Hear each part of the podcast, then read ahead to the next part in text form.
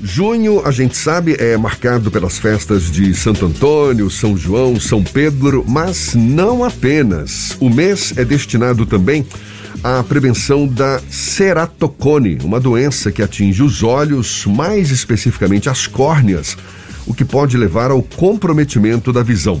Segundo o Ministério da Saúde, 150 mil pessoas por ano, em média, desenvolvem a doença no Brasil.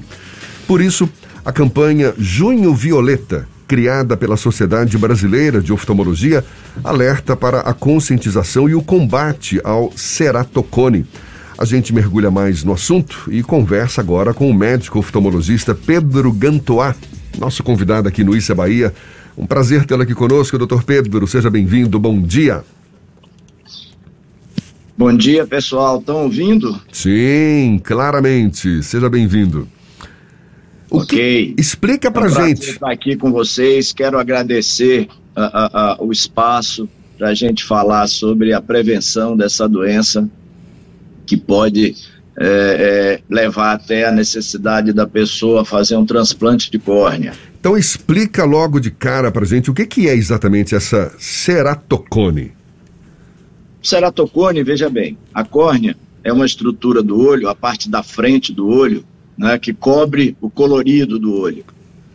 E essa córnea, ela tem uma, uma, uma anatomia e uma estrutura e, é, normais, que a gente considera normais. Quando essa estrutura começa a ficar pontuda e afinada, provoca uma grande irregularidade e é, à medida que vai avançando, se não for diagnosticada e tratada, poderá levar à necessidade de um transplante de córnea. Falando, vamos dizer assim, numa linguagem mais popular, é como se a córnea ficasse empenada. Num formato de cone, não é? Daí o nome. Exatamente. Bem no formato de cone. E, e Ela vai a, a, ficando mais pontuda, vai ficando no formato de cone. E, e quais são as causas, doutor Pedro? Olha, nós temos algumas causas. A principal é a causa genética, né? É, é, é uma doença familiar, claro. As causas ambientais, né? E principalmente também os traumas, os microtraumas, que é o hábito, ou melhor dizendo, o mau hábito de coçar os olhos. Quanto mais você provoca, você faz, se encontra na situação de coçar os olhos, mais você vai traumatizando a córnea mais você vai fazendo com que as fibras dessa córnea se rompam e ela vai evoluindo no seu formato de cone. E existem sinais, alguns sintomas que podem exatamente sinalizar o surgimento? Eu digo, não, não, não estou me referindo exatamente a esse formato é, é, de cone da córnea, mas algum sintoma, a pessoa às vezes não observa que está já é, deformando não é, a própria córnea. Tem alguns sinais que podem ser é, indícios de que o, a ceratocone está se formando? Perfeitamente. Se você coça muito os olhos, se você sente que a sua visão está piorando muito rapidamente, se o seu grau está aumentando muito rapidamente, isso pode, esses podem ser sinais de ceratocone. Principalmente os pais devem estar ativos, porque é uma doença que ocorre com muito mais frequência na primeira e segunda décadas de vida, tá? Também na terceira, mas principalmente crianças, pré-adolescentes, adolescentes e adultos jovens, né? E se uh, uh, os pais começarem a notar que as crianças estão com o seu grau aumentando muito rapidamente, a miopia e o astigmatismo, que são mais comuns no ceratocone, esse pode ser um sinal de ceratocone. Obviamente, o oftalmologista deverá estar atento a esses sinais para poder solicitar os exames adequados e confirmar ou não a presença do ceratocone e a partir daí, a depender do estágio do ceratocone, iniciar o tratamento. Tratamento inicialmente pode ser clínico, só observando, passar colírios lubrificantes, é, colírios antialérgicos para evitar a, a, a coceira, é, verificar se o paciente tem algum tipo de alergia, principalmente alergias respiratórias superiores, como rinite e sinusite, tratar essa rinite, essa sinusite, e à medida que o tempo vai passando, caso essa doença evolua, pode ser que seja necessário fazer é, um tipo de cirurgia antes de chegar ao transplante de córnea, que esse é o objetivo. Existe algum tipo de a doença evolua. Existe algum tipo de exame específico para o diagnóstico e como é que funciona a evolução dessa doença? É possível, por exemplo, interromper que ela continue evoluindo através desses tratamentos clínicos? Veja bem, através do tratamento clínico, não. O tratamento clínico seria a, a, a, os óculos, é, observar a cada quatro a seis meses, a depender da idade do paciente. Mas quando passa para o tratamento cirúrgico, esse tratamento cirúrgico, a, a, a, intenção do tratamento é justamente evitar, interromper a evolução da doença. E os exames mais comuns são topografia e paquimetria, e o principal deles, que é o, o, o, o Golden Start, vamos dizer, Standard, vamos dizer assim, que é o Pentacam. Esse é o exame que vai não só confirmar ou não a presença do ceratocone, como lhe ajudar a, de, a determinar em que estágio a doença se encontra. O alerta do Junho Violeta é porque a gente convive com aumento de casos ou é um alerta porque é algo, uma doença que tem uma incidência que é maior do que deveria e é possível evitar, doutor Pedro? Então, nós escolhemos esse mês porque, é, é, coincidentemente ou não, é um mês do, do, do inverno né, aqui no Brasil e os casos de alergias aumentam muito. Né, e aumenta, então, os casos em que o paciente se coça mais os olhos. E esse é um mês em que a gente faz esse alerta, porque essa era uma doença que até uns anos atrás, 20, 30 anos atrás, é, é, é, era pouco estudada. Né? Antigamente, a única solução para o ceratocone era o transplante de córnea. E hoje isso já mudou, há mais de 20 anos, há uns 20, 25 anos atrás, isso já mudou com o aparecimento do anel intracorniano, o precursor aqui no, Brasil foi o doutor Paulo Ferrara, então o anel de Ferrara. Depois o crosslinking, que é um tratamento a laser de, a base de raios ultravioleta e riboflavina. Então, nós conseguimos hoje, com o armamento, vamos dizer assim, é, é, é, técnico, cirúrgico que a gente tem, tirar 80%, 85% dos pacientes da fila de transplante de córnea, o que é muito bom, porque o transplante de córnea, apesar de ser uma cirurgia bem segura e com alto índice de sucesso, mas pode provocar, o paciente pode desenvolver uma alergia, uma rejeição àquela córnea, e aí não tem mais o que ser feito. Doutor, é, quando a gente fala sobre o, a incidência do diagnóstico, o senhor citou a primeira e a segunda década como mais comum, chegando até a terceira década de vida. Mas é possível um diagnóstico tardio dessa doença? Por exemplo, a pessoa desenvolveu algo similar nas primeiras décadas, mas não evoluiu e aí as consequências chegaram a partir da quarta década de vida? É possível algo assim? Olha, é possível mas à medida em que você vai se aproximando dos 40 anos, e a partir dos 40 em diante, é, a córnea vai ficando naturalmente mais endurecida. E aí, teoricamente, a doença a, a, se é, interrompe pela, pela própria natureza da pessoa, pelo organismo. O próprio organismo vai interromper essa evolução. Porém, como eu falei, o ato de coçar os olhos, o mau hábito de coçar os olhos, pode fazer com que essa doença, mesmo após os 40 anos, ela evolua. Né? Normalmente, quando você tem um ceratocone frustro, que é o ceratocone que não evoluiu, é, ele vai se mostrar, né, em qualquer época da idade, você vai ver que teve o ceratocone, ele está ali presente. Ele simplesmente não vai embora. Ele apenas para de evoluir.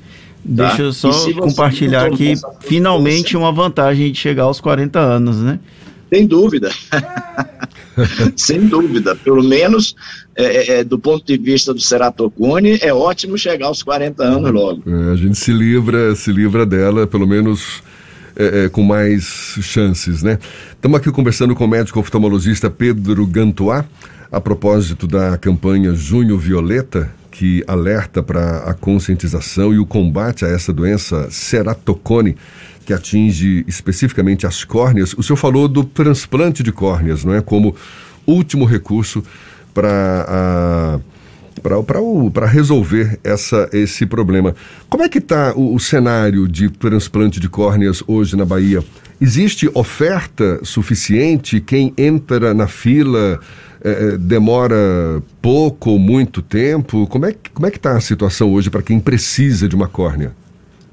Veja bem, o transplante de córnea, atualmente, comparando com o que era há anos atrás, ele melhorou bastante. Hoje, a, a, a espera foi muito reduzida. Eu me lembro da época em que uh, os pacientes, às vezes, esperavam até três anos na fila para poder fazer a sua cirurgia.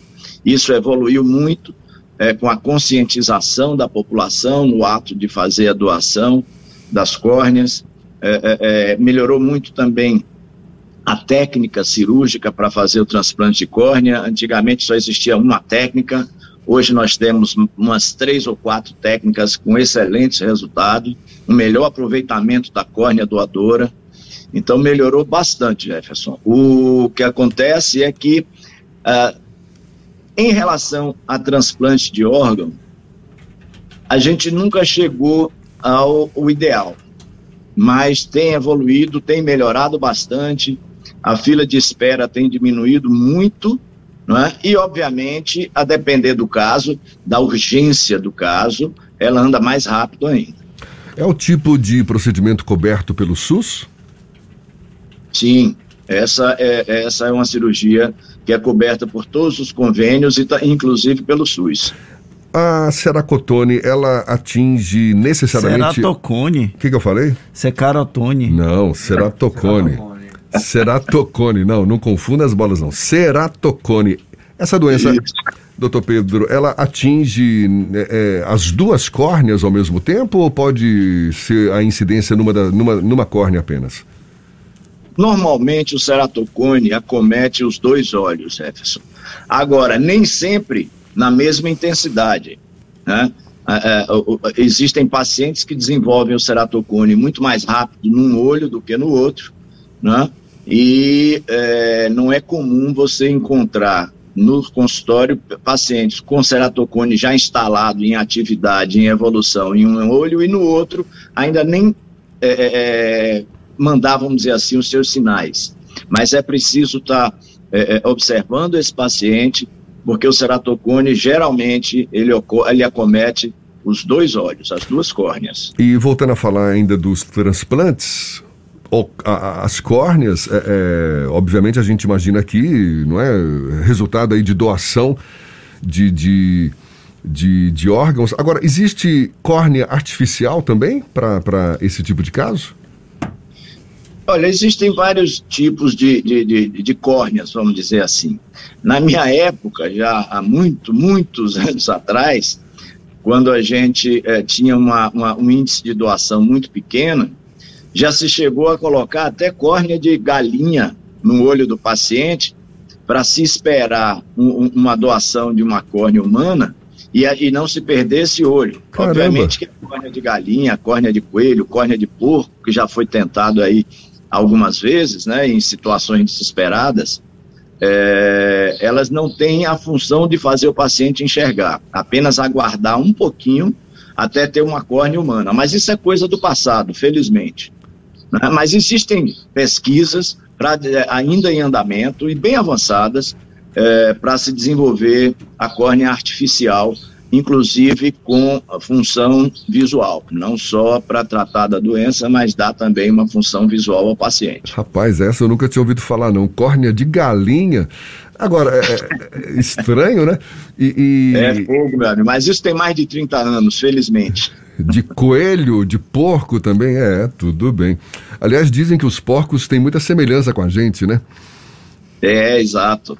Exatamente. Alguns transplantes, é, é, é, me parece que o coração do porco aguenta aí um pouquinho. Pois é, tá certo. Olha, doutor Pedro, muito obrigado, muito bom conversar sobre esse assunto para gente entender um pouco mais, não é?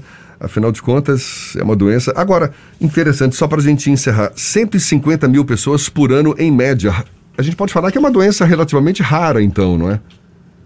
É, ela tem se tornado, na verdade, é, é, é cada vez mais frequente o seu diagnóstico, porque o que, é que acontecia? Antigamente não tínhamos equipamentos adequados para fazer o, o, o, diagnóstico precocemente. A gente só conseguia diagnosticar quando a doença já estava bem avançada.